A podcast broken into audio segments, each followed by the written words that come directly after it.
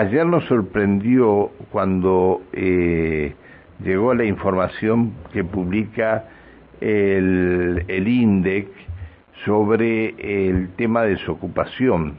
La desocupación en la provincia de Neuquén fue del 7,8% durante el segundo trimestre de este 2022, lo que representa una leve suba respecto a la última medición que había arrojado 7,4%. Según los datos que publicó el INDEX, que mide el conglomerado Neuquén Plotier, hay 147.000 trabajadores, de los cuales 12.000 están desocupados, mil más que durante el primer semestre y 9.000 subocupados. Eh, vamos a hablar con el profesor Rubén Baudañoto, que es docente de la Facultad de Economía y Administración de la Universidad Nacional del Comahue sobre el tema. Baudañoto, ¿cómo le va? Buen día. Buen día, Pancho, a usted y a toda la audiencia. Hace tiempo que no hablaba con usted. Oh, de, yo no sé si, no, si se mide en lustro o en décadas. Hemos hablado por allá por los tempranos 2000, me imagino. Qué Estos mismos temas a veces. Qué bárbaro. Hacía, cuando ayer me dicen de la producción, eh, tenemos para hablar de este tema a Rubén Baudañoto, digo, ¿cuántos años, cuántos años han pasado? No sé en cuántos campeonatos de Racing se mide o en cuántos ascensos y descensos de Belgrano se mide, pero o en, o en, cuánto o en cuánto descenso de River no porque también hubo. Uno uno y, a, y ahí pero en realidad. y ahí tenemos estamos uno y uno entonces estamos uno y uno. Está bien, muy bien, muy bien. ¿Cuál es, eh, qué, qué, tema este no en una provincia donde eh, somos los mayores productores de energía de la República Argentina cuando hablo de energía no solamente de, este, de energía eléctrica, hablamos de, de gas, hablamos de petróleo, estamos, somos los más importantes productores de todo esto, con una llegada importantísima de gente a la región y que tengamos prácticamente el, el coeficiente más alto en cuanto a la desocupación. Sí, acá, eh, Pancho, respecto de, tu apreciación, a mí me gustaría hacer una pequeña una pequeña observación porque la parte más dinámica sin duda de la de la economía neuquina que es la parte energética y en particular la referida a los hidrocarburos en sí es una industria por llamarle de algún modo que genera empleo más que nada en la parte de perforación, lo que antes llamaba el downstream, digamos, y, ahí se torna un poco intensivo en mano de obra, pero después cuando la cuando el sector está funcionando, cuando los yacimientos están funcionando, eh, no son generadores eh, directos de mano de obra en forma muy muy muy cuantiosa. Sí generan empleo empleo indirecto, pero Neuquén ya es una provincia que ha adquirido un perfil de provincia de servicios, no vamos a decir independiente del sector carburífero, pero es una, una, una provincia y una ciudad, sobre todo eh, Neuquén Capital, que se han consolidado como proveedora de servicios, en el caso de la capital, al, eh, a todo el conglomerado, a toda la, la metrópoli de 700, 750 mil habitantes que forma la, con las poblaciones del valle, y eso implica que el empleo, volviendo al tema, el empleo en el, tema, en el tema hidrocarburífero no sea un, un tema eh, que arrastre al resto o que incida mucho en el empleo. Sí incide en materia tributaria, se incide en, materia de lo que recauda la, la, provincia y en materia de movilización de algunas fuerzas productivas, pero no necesariamente a nivel de empleo. Y viendo un poco el indicador, el 7,8 está un poco por encima del nacional, que fue 6,9, eh, pero está más o menos en línea con eh, lo que fue, por ejemplo, en el primer semestre, en el primer trimestre del año pasado, para comparar trimestres iguales y sacar lo que pudiera ser la estacionalidad, está un poco por debajo, sí, está eh, en el eh, perdón, en el segundo trimestre estaba en el 8,2 y ahora está en el eh, en el 7,8.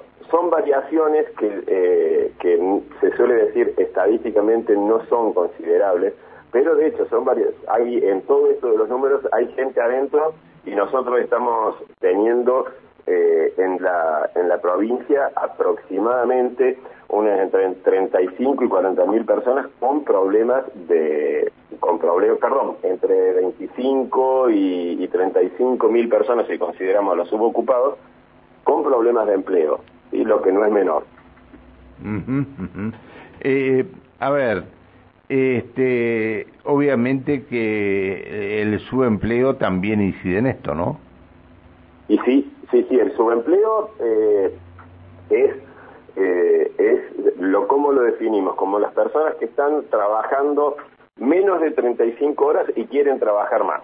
¿sí? Ahora se, se, habla de subempleo demandante y su empleo no demandante, aquella persona que con menos de 35 horas está bien y los que efectivamente quieren cambiar.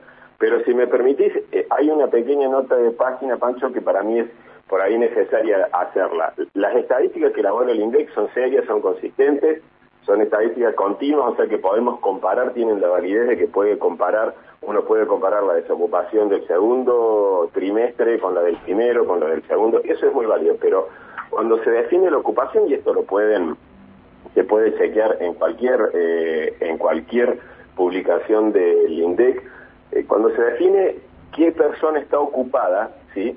En la encuesta permanente de hogares, se define de la siguiente forma. Se le pregunta a una persona si en la semana anterior a la encuesta estuvo ocupado una hora, ya se lo considera ocupado. O sea, si en las eh, pongamos 40, si de las 40 horas hábiles que tiene una semana o 45 horas, 45 horas hábiles que tiene la semana, usted estuvo una hora ocupada, ya pasa a ser ocupado, ¿verdad? O sea que eh, aún dentro de la masa de las personas ocupadas, uno tiene personas que sin duda que están también con una problemática de empleo, pero esto es como una pequeña nota de página para decir, normalmente hablamos de gente con problemas de empleo, a los desocupados y a los subocupados. Eh, que de hecho es así, estadísticamente es lo que corresponde analizar. Ahora, dentro de los ocupados hay gente que entra en esa categoría y ha trabajado muy poco, pero de nuevo, eh, tenemos una, una masa de, eh, de más de 30.000 personas con problemas de empleo en la provincia y lo que es un fenómeno que se ha dado con, con el crecimiento de la pobreza es que muchos de los ocupados asalariados hoy por hoy son pobres porque cuando uno ve las estadísticas de pobreza, sí, empieza a cruzar pobreza con desocupación, ve que la cantidad de personas pobres son mucho más que los desocupados, sí, son mucho más y los exceden en todas las categorías. Hoy estamos asistiendo a un 20% de asalariados, eh, de asalariados formales pobres, lo que es una situación, eh, no sé si decir insólita, pero sí bastante inédita, y que preocupa porque, bueno, es una cuenta más del empobrecimiento progresivo en el que estamos nos estamos sumiendo como sociedad. ¿Sabe lo que sucede? Que el costo de la canasta básica alimentaria, canasta básica alimentaria, no canasta básica total, lo tenemos en el orden de los 60 a 70 mil pesos en Neuquén. Y la canasta... 74 mil pesos. Bien y la canasta básica total la estaría en el orden de los 160 mil pesos. Sí, hay una, eh, sí, sí, sí, y, la, los ingresos, los ingresos medios eh, están en el orden de los 72 y de los 112 mil pesos, o sea, no se llega, eh, no se llega a cubrir la línea de la pobreza, ¿Y por qué metí este tema? Porque de, la, de la mano de este nuevo fenómeno, digamos, de los, de los asalariados eh, formales pobres, ¿sí? Y, y, también de los asalariados no formales pobres, eh, es un indicador de que, de que aún los que están ocupados, ¿sí? Aún los que están ocupados tienen problemas eh, para, para llegar a fin de mes, para decirlo en criollo. Y, y bueno, Pancho, esto es eh, poniéndolo en una perspectiva más amplia, un síntoma más de, de, la, de la degradación no solo económica, ¿no? Porque lo económico tiene su correlato político. Yo soy de los que creen que eh, para que la economía ande, la política tiene que estar eh, sobre carriles y, bueno, estamos lejos en los dos planos de, tener esto medianamente organizado. Y la, y la grieta se profundiza cada vez más en lugar de tratar de, de solucionar los problemas entre todos, ¿no? Sí, sí, yo por ahí eh, a veces me canso y me saturo un poco de, la grieta porque es algo que ya lleva muchos años, es algo que se, que se profundiza y en la medida, yo eh, lo repito, yo creo que en política la inteligencia es el consenso. Eh, querer, desde, querer desde una posición política imponer un proyecto, llevar adelante un proyecto eh, por más votos que se tenga, creo que ya es una, es una forma de entender la política que eh, no lleva a, resultados duraderos. Yo creo que, que, hoy por hoy y a la, a la luz de lo que está diciendo esto de la, de la grieta, creo que con, ser inteligente en política es consensuar. Eh, es eh, concebir al otro como alguien a quien hay que escuchar, con el que hay que sentarse a hablar y bueno, estamos bastante lejos de, de eso. Bueno, este, ¿a usted le pasó también cuando estaba participando activamente o no? Y sí, sí, hace, eso ya hace, como decíamos recién. Bueno, pero. Eh, eh años, pero sí, eh, dígame. No, por eso le, le, decía, eh, si a usted le, le pasó esto también este, hace muchos años atrás, donde no existía la grieta, pero sí existían las grandes diferencias políticas, ¿no? Sí, sí, sí, esto, bueno, yo, eh, si, si usted se se recuerda en qué época teníamos contacto por mi participación. Pero, ¿cómo no voy a recordar? Usted era el subsecretario de Capacitación y Empleo de la provincia. ¿Cómo no me voy a acordar? Claro, yo siempre digo que me tocó estar en el peor lugar, en el peor momento, porque estábamos con el 25, 28% de desempleo, en plena crisis del 2001, 2002. Claro. Eh, y cuando se empezó a solucionar me fui, porque me fui alrededor del 2005 y ese era un lugar álgido. Y ahí a nivel eh, de la grieta no era tanto pero pero sí estaban la, concepción de los dos bandos que no que nos nos atraviesa en la historia argentina desde desde hace muchísimo tiempo. Pero pero como que ahora aparte de, de esa realidad de esas concepciones diferentes hasta parece que fuera un recurso electoral un recurso retórico un recurso para eh, para sumar eh, partidarios, para sumar votos, entonces cuanto más a la derecha me voy mejor, cuanto más a la izquierda me voy mejor, cuanto cuanto más ataco, cuanto más enfrento, enfrento pareciera que ven como que más votos juntan. Pero sí, por aquel entonces es cierto, existían divisiones, existían problemas, pero no, no estaba a flor de piel lo que pasa hoy. Tampoco existían estos de las redes sociales que son, desde mi perspectiva, un difusor y un amplificador muy grande de voces grieteras, ¿no? Porque uno entra a las noticias, pero sobre todo a los comentarios de las noticias y ahí advierte también en parte eh, esta, este papel amplificador que tienen las redes en, en, un, en este escenario de la grieta que poco ayuda, como, como decía recién, a, avanzar. Claro. Este, eh, como teníamos en mente lo que usted había sido, eh, la, cuando incluso le voy a dar un caso. Usted presentó un programa de ordenamiento de contratación de mano de obra, ¿se acuerda de esto?